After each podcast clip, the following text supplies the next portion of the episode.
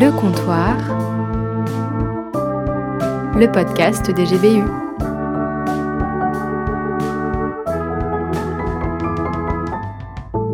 Laurent, est-ce que tu as l'impression qu'en grandissant, tu as un peu perdu la magie de Noël? Pour moi, Noël, euh, c'était magique quand j'étais enfant. Parce qu'enfant, euh, je sais que Noël, il y a les cadeaux, il y a un Père Noël qui peut arriver. Hein, un jour, on m'a fait croire que dans la pièce à côté, fallait pas y aller parce que le Père Noël était en train de passer et qu'il fallait pas recevoir la poussière quand il allait passer dans la cheminée, tu vois. Et donc, euh, il fallait attendre et tout ça. Et, et puis, euh, mon oncle allait vérifier est-ce que les cadeaux sont arrivés? Les cadeaux sont arrivés. Et c'était magique. C'était magique. Mais aujourd'hui, c'est hyper classique, c'est, le petit repas euh, en famille où en fait on s'est pas trop vu de l'année et on va être ensemble. C'est sympa parce qu'effectivement on se retrouve. Mais où est la magie en fait? Et oui, euh, où est la vraie magie de Noël? C'est la question qu'on va se poser pendant toute notre émission. Je vous souhaite la bienvenue au comptoir, je suis Daniel Je suis Laurie. et on va vous présenter notre émission sur Noël. Ouais, et on va se demander est-ce que Noël finalement c'est pas juste une grosse arnaque? Commençons d'abord par des informations historiques. Alors d'abord, il faut savoir que Jésus n'est probablement pas né le 25 décembre. Ouais, en fait Noël ça vient du latin natalis qui signifie naissance et Noël était d'abord appelé Natus Christus in Bethlehem Lodee. qui signifie euh, naissance de Christ à Bethléem en Mhm. Judée. On a raccourci parce que c'était plus court. Ouais. Euh, donc le 25 décembre, à la base, c'était une fête romaine de Natalis Solis Invicti, euh, qui signifie la naissance ou renaissance de l'invincible soleil. En gros, c'était une grosse fiesta euh, pour célébrer le retour des jours les plus longs. Mhm. Et une des théories, c'est que le christianisme euh, est devenu la religion dominante dans l'Empire romain, et les dirigeants ont donc décidé de ne pas supprimer la grosse fiesta qui avait déjà lieu pour le retour du soleil, mais de célébrer à la place la venue du Fils de Dieu. Domination culturelle, appropriation culturelle, bravo. Et donc du coup, Jésus ne serait pas né le 25 décembre, et il ne serait même peut-être pas né, euh, même sûrement pas né en fait, en l'an 1, Mhm. Euh, il serait né avant lui-même, puisqu'on estime que euh, sa date de naissance ce serait environ entre moins 6 et moins 4. Ok. Noël, grosse arnaque ou pas Posons-nous la question. Bah, on va, pendant cette émission, aborder plusieurs points de vue. On aura une petite surprise à la fin de notre émission, avec un Ouh. intervenant à qui on va demander euh, plusieurs questions. Ensuite, on va aller avec Stanislas, qui est un étudiant en droit, qui a interrogé des étudiants sur les campus parisiens. Il leur a demandé quel était le sens de Noël pour eux et comment est-ce qu'ils vivaient les fêtes de Noël en famille. Ouais, et juste après ça, on écoute Lauricia. Euh, Lauricia, elle est professeure de FLE, de français langue étrangère, et elle sait donc quand il faut accorder le participe passé avec l'auxiliaire avoir. Trop forte.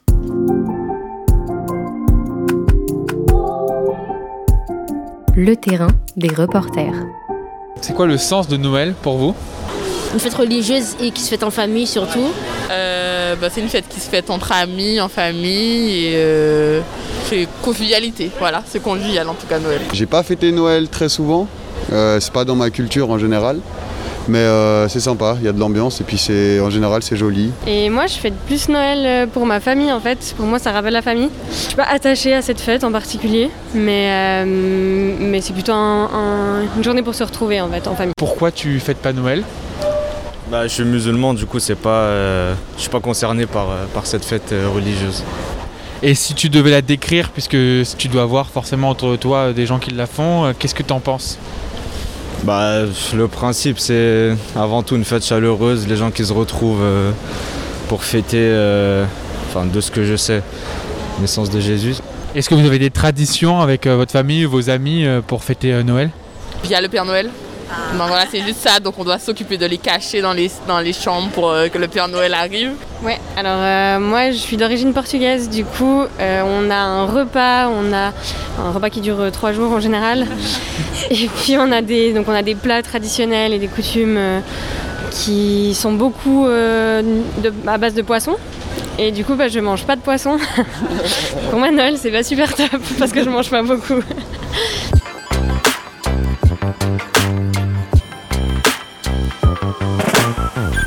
Discussion au comptoir. Salut tout le monde, moi c'est Lauricia, linguiste, mais aussi et d'abord formatrice de français langue étrangère. Et vous allez voir que je suis dans une position bien difficile parfois face à mes apprenants. Pour vous mettre un peu dans la même situation que moi, j'ai une question à vous poser. Vous dites le Covid ou la Covid? Euh, Lauricia, t'es pas un peu hors sujet? Non, non, je vous assure que j'ai bien compris. Deux points de vue s'opposent dans la pratique de la langue. D'un côté, on a les académiciens, grandes personnes de la littérature, qui partent des règles pour imposer des façons de parler. On dit le cadeau de Lauricia, pas le cadeau à Lauricia. On dit la Covid, pas le Covid. De l'autre côté, on a les linguistes qui regardent comment les gens parlent pour faire émerger des règles. Il y a des gens qui disent le cadeau de Lauricia, d'autres le cadeau à Lauricia, mais pourquoi? Quand? Où? Ouais, on se pose beaucoup de questions quand on est linguiste. Les gens disent le Covid? Bah disons que c'est le Covid alors. Bon Lauricia, ça fait une minute que tu parles, t'es toujours pas dans le thème. Ça arrive, attendez. Si je vous parle de Noël et de ce que ça représente pour vous, qu'est-ce que vous allez me dire? Une fête commerciale? Un moment familial? La fête des enfants? L'occasion de se péter le ventre autour d'un bon repas? La naissance de Jésus? Toutes ces réponses sont bonnes. Mais où? Pourquoi? Quand? En sociolinguistique, on réfléchit à l'influence de notre environnement sur nos façons de parler. Par exemple, vous avez remarqué que vous ne parlez pas de la même façon à un enfant qu'à un adulte, à vos amis qu'à vos parents, enfin normalement. À Paris et à Toulouse, que les gens les plus riches ne parlent pas comme les plus pauvres, que les campagnards ne parlent pas comme les citadins. On pourrait se demander si Noël est perçu de la même façon chez tout le monde, et quels sont les facteurs qui influencent le sens que l'on donne à Noël. Si on fait une rapide recherche internet sur Noël en France en 2020-2021, on a beaucoup de résultats sur les cadeaux des Français. Est-ce qu'on sera confiné ou non? Pourquoi? Parce que ce sont les préoccupations du moment. On vit dans une société de consommation, ça va donc influencer nos vies. On vit dans une société en difficulté avec le Covid, bah ce sont les questions qui vont préoccuper nos contemporains. Mais qu'est-ce qui va donner son véritable sens à Noël si l'époque, le lieu, les personnes qui nous entourent influencent tant notre façon de voir les choses? En linguistique, on distingue grâce à Saussure, linguiste, la langue et la parole. En gros, pour faire simple, la langue est un produit social, un système de relations entre différentes composantes. Elle est objective, elle est stable et permet d'établir des principes généraux. La parole, quant à elle, est la réalisation particulière de l'individu, son usage particulier de cette langue. Elle varie donc en fonction des individus. En fait, la langue sert de base pour que l'individu puisse s'exprimer avec ses particularités. C'est dans les ressources de la langue que l'individu va piocher pour parler. Mais sans cette base qu'est la langue, comment pourrions-nous donner du sens à ce que l'on dit? Si chacun parle de sa propre façon, comment peut-on se comprendre? N'est-ce pas la langue qui va donner tout son sens à la parole? C'est quoi la base de l'événement Noël? Si on remonte à l'origine de cette fête, on voulait célébrer la naissance de Jésus. Jésus, pour les chrétiens dont je fais partie, c'est la personne qui devait venir pour sauver les hommes et les femmes du mal dans lequel ils étaient embourbés jusqu'au cou. Nous croyons que ce Jésus est venu tel un homme, qu'il est né et a vécu sur terre comme vous et moi. Aujourd'hui, dans la pratique, il ne reste pas beaucoup du récit de Noël. Chacun a pioché dans cette ressource qu'est l'histoire de la naissance de Jésus pour l'adapter à sa sauce. Certains ont gardé l'aspect famille, d'autres l'aspect cadeau. Mais sans l'événement de base, comment pouvons-nous donner du sens à Noël? Malgré toute mon affection pour les linguistes, je dois me positionner en tant qu'académicienne de Noël. Pour moi, Noël prend tout son sens dans ce que c'est à la base. Les expressions, les situations particulières permettent de s'approprier ce que Dieu a fait pour nous à Noël. Mais le véritable sens de Noël ne change pas. Alors, vous êtes plutôt académicien ou linguiste? Qu'est-ce qui va donner son sens à Noël? Qu'est-ce qui fait de Noël Noël?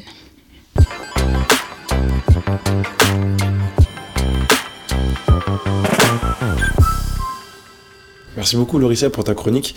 Mais je me demandais du coup, toi Laurie, t'es plutôt euh, pour le ou la Covid? Parce qu'en fait, j'ai écouté une émission Ouais. qui parlait de l'Académie française qui Ouais, me c'est disait que intéressant, c'est intéressant, c'est intéressant, mais je pense que t'as pas trop compris Covid. le but de la chronique, euh, qui est plutôt de se demander quel est le sens de. Noël. Alors on pourrait revenir sur ce débat, euh, par exemple en 2032. Le sens de la chronique, c'est donc qui donne, qui donne un sens à Noël Qui peut légitimement donner un sens à Noël? Est-ce que c'est parce qu'on fête Noël qu'on lui donne le sens qu'on veut ou est-ce qu'il y a un Hmm. sens inhérent à Noël à côté duquel on, on ne peut pas passer?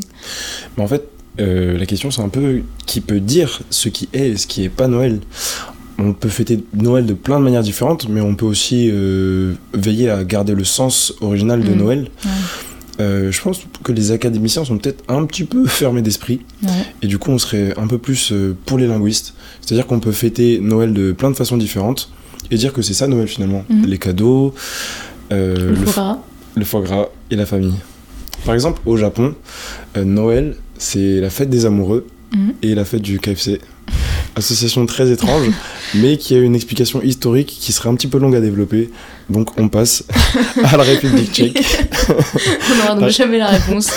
Japon égale KFC, super. merci. Vous pourrez regarder hein, si ça vous intéresse. Mais plus intéressant, la République tchèque, ils te font comprendre là-bas que en fait tu mérites pas tes cadeaux.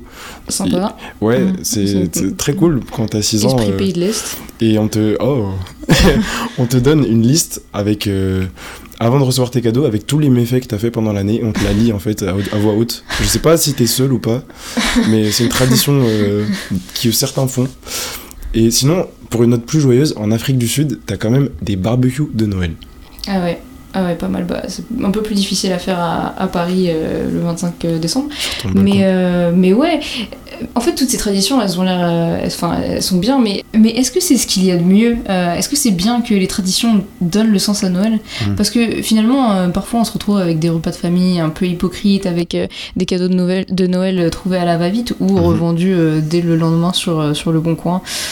Ouais la question c'est peut-être est-ce que les traditions seules doivent donner le sens qu'on accorde à Noël? Ouais, c'est vrai. En même temps, il y a des traditions euh, sympas. Euh, et puis d'ailleurs, on va écouter Lara euh, qui va nous parler d'une certaine tradition. Euh, Lara est suisse-allemande, elle étudie la linguistique et elle est en, er- en échange Erasmus chez nous encore pour euh, quelques semaines. Euh, Lara, on t'écoute. La musique au comptoir. Depuis le 1er décembre, mon Spotify est en plein travail. Et ma voix aussi. Finalement, après 339 jours d'attente, je peux réchauffer la playlist des chansons de Noël. Quel bonheur. C'est la période de l'année dans laquelle on chante le plus et ça me convient très bien. Puisque ces mélodies inoubliables invitent à utiliser sa voix. Jolie ou non. Chanter rend heureux, libère les émotions, exprime son cœur.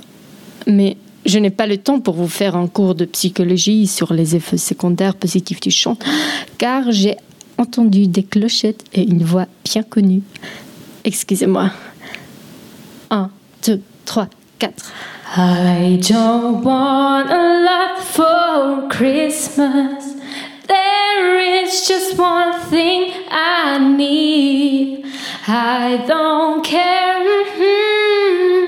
All I want for Christmas. Arrête. À quoi bon, moi, en chantant ardemment le plus beau possible le duet avec Maria, je ne me rends pas du tout compte de ce que je chante. Genre, continue. La chanson, à son succès mondial, est devenue trop conventionnelle pour s'occuper des paroles et du sens.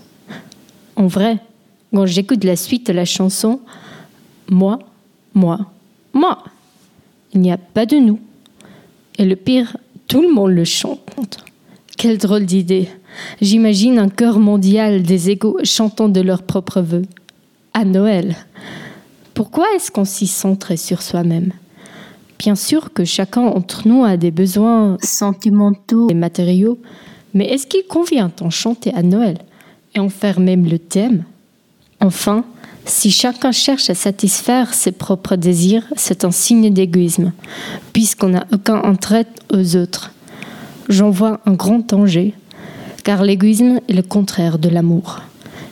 Et moi, je pensais toujours que Noël est la fête de la famille et qu'il règne l'esprit de la convivialité, de la chaleur, et oui, de l'amour. Ce paradoxe me laisse réfléchir sur ce que c'est Noël, et pourquoi et pour qui on chante. Du coup, je me lance pour faire des recherches dans mon mémoire. Ah oui, je me rappelle des histoires que j'attendis, que je lus sur Marie et Joseph avec leur âne et ce petit bébé né qu'on appelait Jésus. Il était nommé roi des Juifs et seigneur du monde. On va le voir pour lui offrir des cadeaux, pour l'honorer. Les rois comme les bergers, chacun à sa manière. Et oui, on chante. Gloire à Dieu au plus haut des cieux. C'est ce qu'il chantait. Alléluia. Et le moi, il s'est transformé dans un humble adorateur. C'est ça alors l'origine des chants de Noël, je crois. Honorer Dieu ensemble pour ce cadeau qu'il nous a offert. Ce cadeau, ce petit bébé qui est né dans une nuit douce. Pendant que les dernières sons retiennent et la musique en fond d'elle aussi devient de plus en plus douce. Je reste un petit instant en silence. Comme si ma playlist avait suivi mes pensées, j'attends, car heureusement elle a fait tout un album de Noël, à nouveau la belle voix de Maria Carey. Cette fois-ci, elle commence plus doucement. Bien sûr que je la connais, puisque je suis spécialiste dans les chansons de Noël, comme vous le savez. C'est là où je peux chanter consciemment, avec tout mon cœur. Parce que dans cette chanson-là, il s'agit d'un cadeau qui comble tous mes propres vœux. C'est un cadeau qui s'offre à tout le monde fraternellement, qui se partage. Et le meilleur, enfin, à mon avis, il s'agit de ceux dont nous toutes et tous avons vraiment besoin. Car ce cadeau est venu sur Terre pour nous sauver et nous donner la paix et l'amour. Alors chantons en tout amour. Christ the Savior is born. Pour moi, c'est ça Noël. Et pour vous?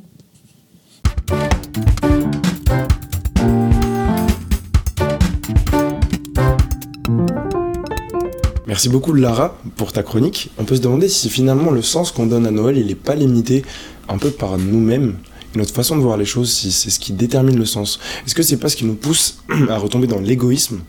C'est un peu la limite de l'approche Mhm. linguiste dont parlait Lauricia, je pense. Ouais, ouais, et avec Noël, on s'attend à donner une expérience formidable, magique, extraordinaire, mais finalement, euh, si c'est nous qui donnons à Noël son sens, est-ce qu'on limite pas la magie de Noël à notre propre capacité à être magique? Ouais. C'est-à-dire, bah, zéro. Hum, pas loin.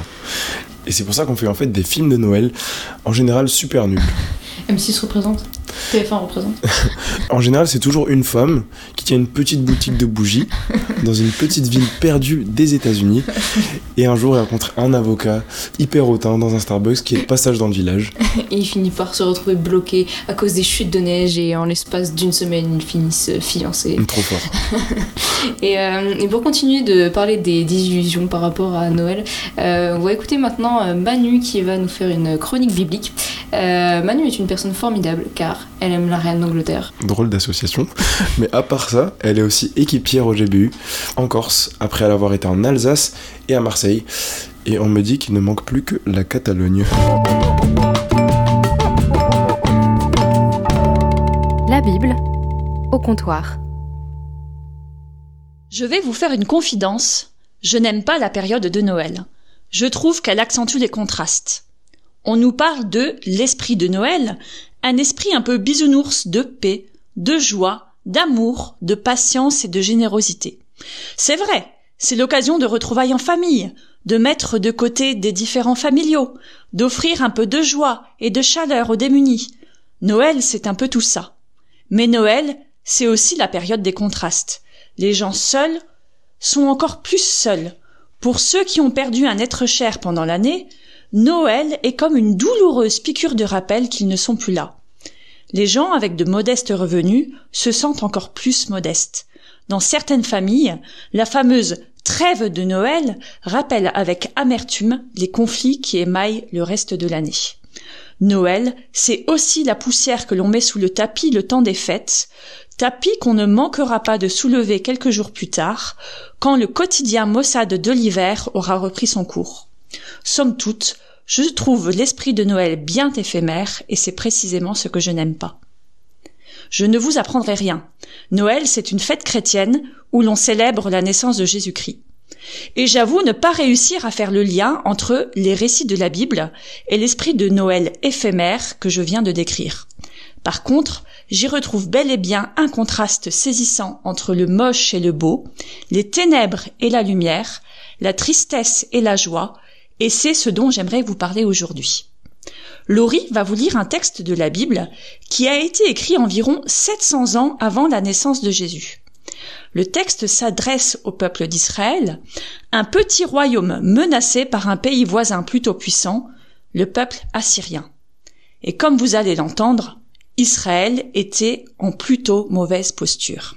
On traversera le pays, pressé et affamé, et il arrivera sous l'effet de la faim, qu'exaspéré en levant les yeux vers le haut, on maudira son roi, on maudira son Dieu. Puis, regardant la terre, on n'y trouvera que détresse, ténèbres, sombres angoisses, et l'on sera poussé dans la nuit la plus noire. La situation est dramatique. Le peuple, menacé par l'ennemi, a faim, est oppressé, il s'enfonce dans les ténèbres, il ne voit pas d'issue, ni en regardant vers Dieu, ni en regardant vers l'autorité du pays, le roi, ni même en regardant sur terre. Il y a l'idée de la marche qui est flippante. Quand on est dans la mouise, on essaie de s'en sortir en avançant. Mais là, le peuple avance et les ténèbres continuent.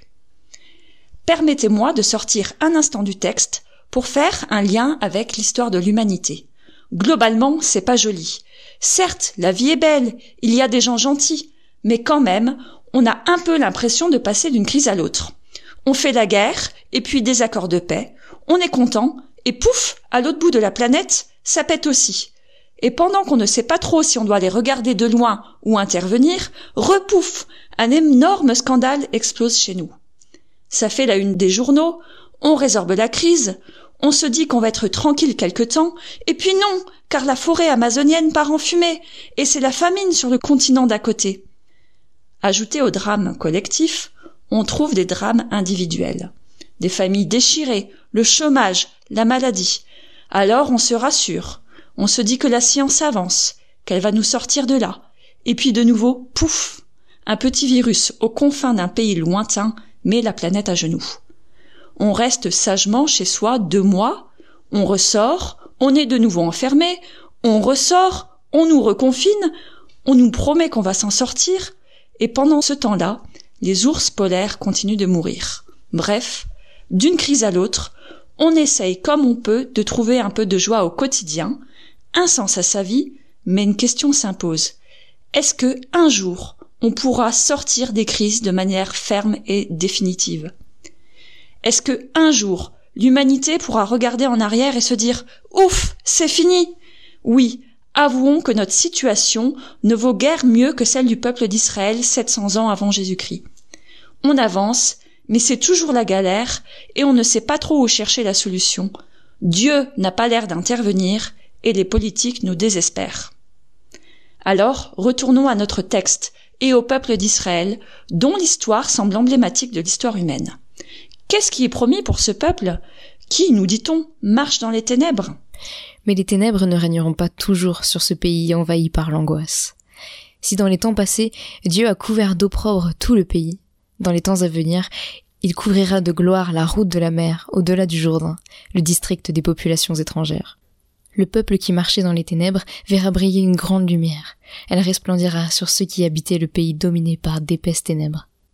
Ô Éternel, tu fais abonder l'allégresse, tu fais jaillir une très grande joie, et l'on se réjouit devant toi, tout comme au temps de la moisson, ou comme on crie de joie lors du partage d'un butin. Car le joug qui pesait sur lui, le bâton qui frappait son dos, le gourdin de son oppresseur, toi, tu les as brisés, tout comme au jour de la défaite de Madian. Il y a un changement de ton notable. La lumière fait place aux ténèbres, la joie fait place à l'angoisse, et la gloire fait place à la honte. Le texte nous dit que Dieu va intervenir en faveur du peuple et que ça va être la fin de la misère. Et le texte ne se contente pas de balancer l'info en mode Ah, au fait les gars, serrez les dents et c'est bientôt fini. Non, le texte s'attarde sur le fait que ça va être la fête. C'était un désespoir collectif et ça sera une fête collective. Ça sera fini, mais dans la joie et l'allégresse à large échelle. Ça donne envie. Je pense qu'on aimerait tous en finir une bonne fois pour toutes avec les zones d'ombre de notre vie. Maintenant, quel est le moyen que Dieu va utiliser pour que ce peuple passe de l'ombre à la lumière? Et là, le texte va nous plonger dans la perplexité. Car un enfant est né pour nous, un fils nous est donné, et il exercera l'autorité royale. Il sera appelé merveilleux conseiller, Dieu fort, Père à jamais et prince de la paix. Il étendra sa souveraineté et il instaurera la paix qui durera toujours au trône de David et à tout son royaume. Sa royauté sera solidement fondée sur le droit et sur la justice dès à présent et pour l'éternité. Voilà ce que fera le Seigneur des armées célestes dans son ardent amour. On nous parle de la naissance d'un enfant qui aura des prérogatives incroyables, la sagesse, la force, la paix, la royauté, le droit et la justice. Autrement dit, un chef parfait qui veut du bien à son peuple, et c'est l'annonce de cette venue qui fait que la lumière se lève et qui procure une grande joie. C'est cet enfant qui fait qu'on peut pousser un soupir de soulagement. Bon, un événement qui procure autant de joie, ça doit laisser une trace dans l'histoire. Qui est donc cet enfant? Je ne tenterai pas de faire un teaser et de vous promettre une réponse au prochain épisode. Ce texte annonce la naissance de Jésus-Christ. Comment je le sais? Eh bien, ce texte nous laisse de sérieux indices, avec un autre texte qui intervient deux chapitres plus tôt et qui déjà nous parle de la naissance d'un garçon comme réponse à une crise. Le fait que ce bébé naisse dans la maison de David, un roi d'Israël. On sait que Jésus est un descendant de David. L'autre texte, deux chapitres avant, nous dit que l'enfant naîtra d'une vierge, et c'est le cas de Jésus. Il est né d'une femme qui n'avait jamais eu de relation sexuelle. Bon, normalement, vous avez fait le lien avec Noël, la naissance de Jésus. Mais qu'est-ce que ça change, me direz-vous? Jésus est né il y a 2000 ans, et on fait Noël tous les ans, et l'humanité est toujours dans les ténèbres. C'est vrai, c'est encore la pagaille de tous les côtés dans notre monde. Mais la lumière que Jésus est venu apporter, ce n'est pas l'arrêt des pandémies ou l'arrêt des guerres. Enfin, pas tout de suite. Jésus, c'est Dieu fait homme. C'est l'incarnation du Dieu parfait dans la fange de notre monde. C'est la lumière qui fait irruption dans les ténèbres. Il est venu nous dire que nous pouvions personnellement être réconciliés avec Dieu. Et la paix qu'il apporte, ce n'est pas une trêve le 24 décembre au soir entre le saumon et le foie gras. C'est une paix durable, celle de l'homme qui, se trouvant réconcilié avec Dieu, trouve en lui un Père, un Père parfait, qui comble les aspirations et les besoins les plus profonds, un guide et un soutien dans les bons comme dans les mauvais moments. Le texte insiste sur la notion d'éternité, car la paix qu'il offre, c'est pour toujours. Son règne, c'est pour toujours. Le bonheur qu'il offre est stable, il n'est pas soumis aux circonstances. La joie qu'elle offre est durable. Finalement, si je n'aime pas Noël, c'est parce qu'on me présente une paix éphémère alors que j'aspire à une paix durable. Et je fais l'expérience que, en Jésus, cette paix, cette joie et ce bonheur existentiel existent. Le 24 décembre au soir et tous les autres jours de l'année. Et vous, en ferez-vous l'expérience?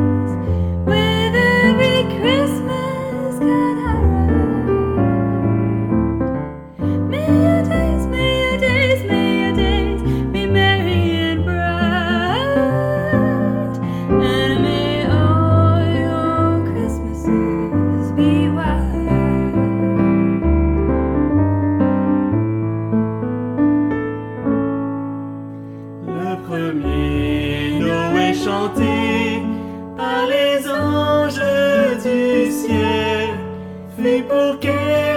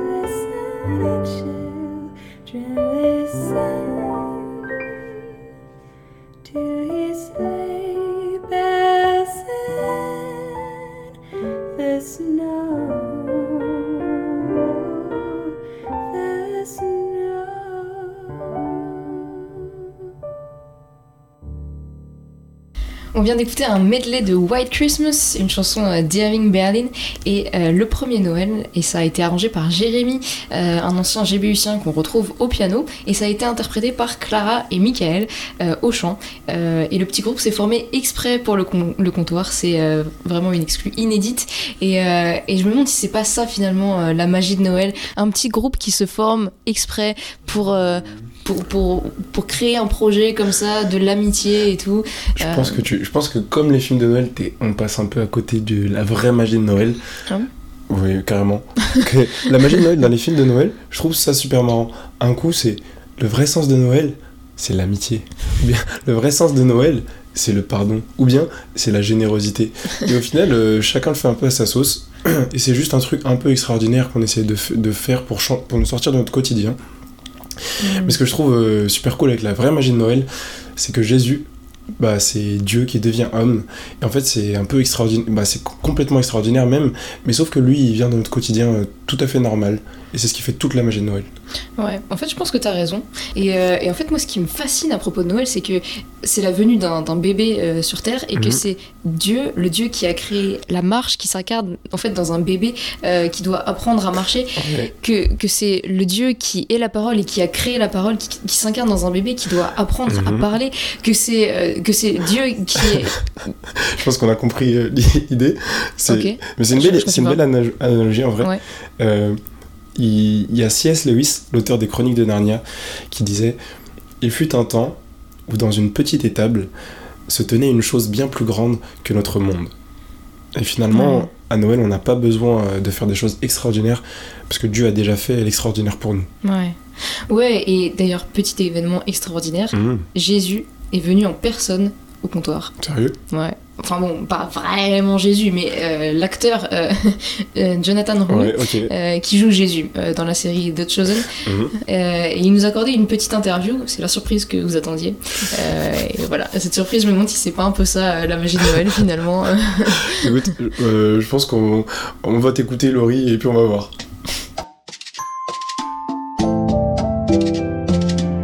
Reportage.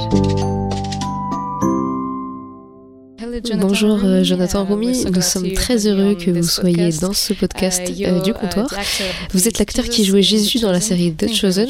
Merci beaucoup d'être avec nous. Euh, notre podcast est sur le thème de Noël, donc ma première question est est-ce que le fait que vous ayez euh, incarné Jésus change votre manière de fêter Noël?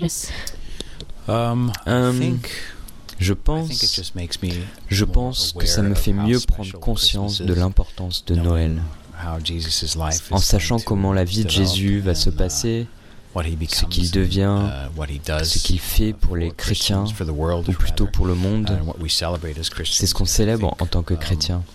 Et je pense que sa venue dans le monde comme un bébé a tellement plus de sens quand on comprend vraiment ce que la vie de Jésus a comme impact pour le monde. Est-ce qu'il y a un aspect du caractère de Jésus qui vous a particulièrement marqué euh, en le jouant? Um, Je pense que ce qui m'a le plus marqué dans le caractère de Jésus, c'est son humilité. Tu sais, si on poursuit l'idée qu'il est venu dans ce monde en tant que bébé, dans une étable, de parents humains, et comme c'était dur de vivre au premier siècle, je pense que le fait que c'est Dieu et qu'il a fait ces choses pour nous indique pour moi le niveau d'humilité que Dieu était prêt à vivre pour sa création.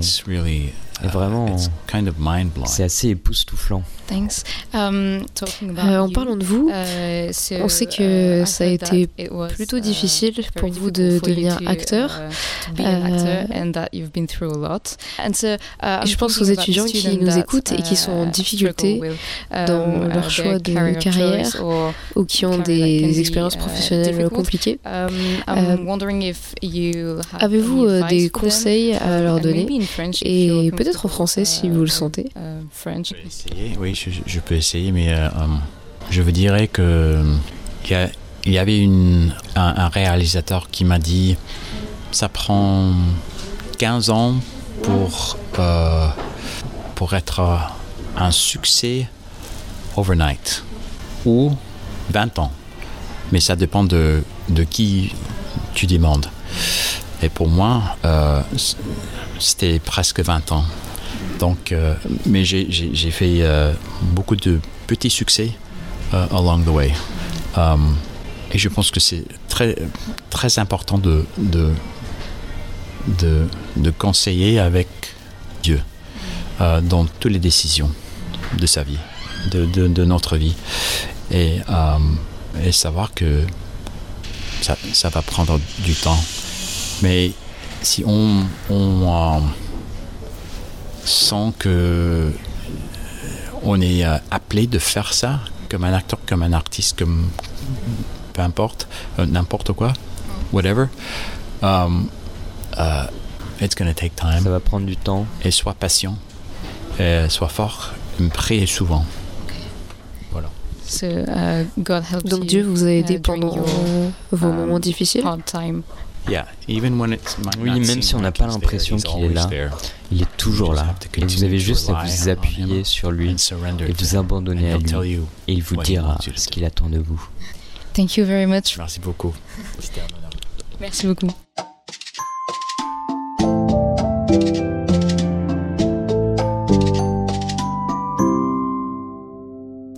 Merci à Jonathan Rumi pour cette interview. Euh, nous n'avons passé qu'un extrait dans ce podcast, mais vous pouvez retrouver euh, l'interview intégrale sur nos réseaux sociaux. Euh, donc du coup, pour rappel, The Chosen, c'est une série dont vous pouvez regarder la première saison sur C8 et Canal+, le 20 et le 27 décembre. Voilà, on arrive à la fin de ce podcast et je vous souhaite un très joyeux Noël. Joyeux Noël à toi, Daniel. Merci Laurie, Noyeux Joël à toi, et à l'année prochaine Ok, on coupera au montage. Salut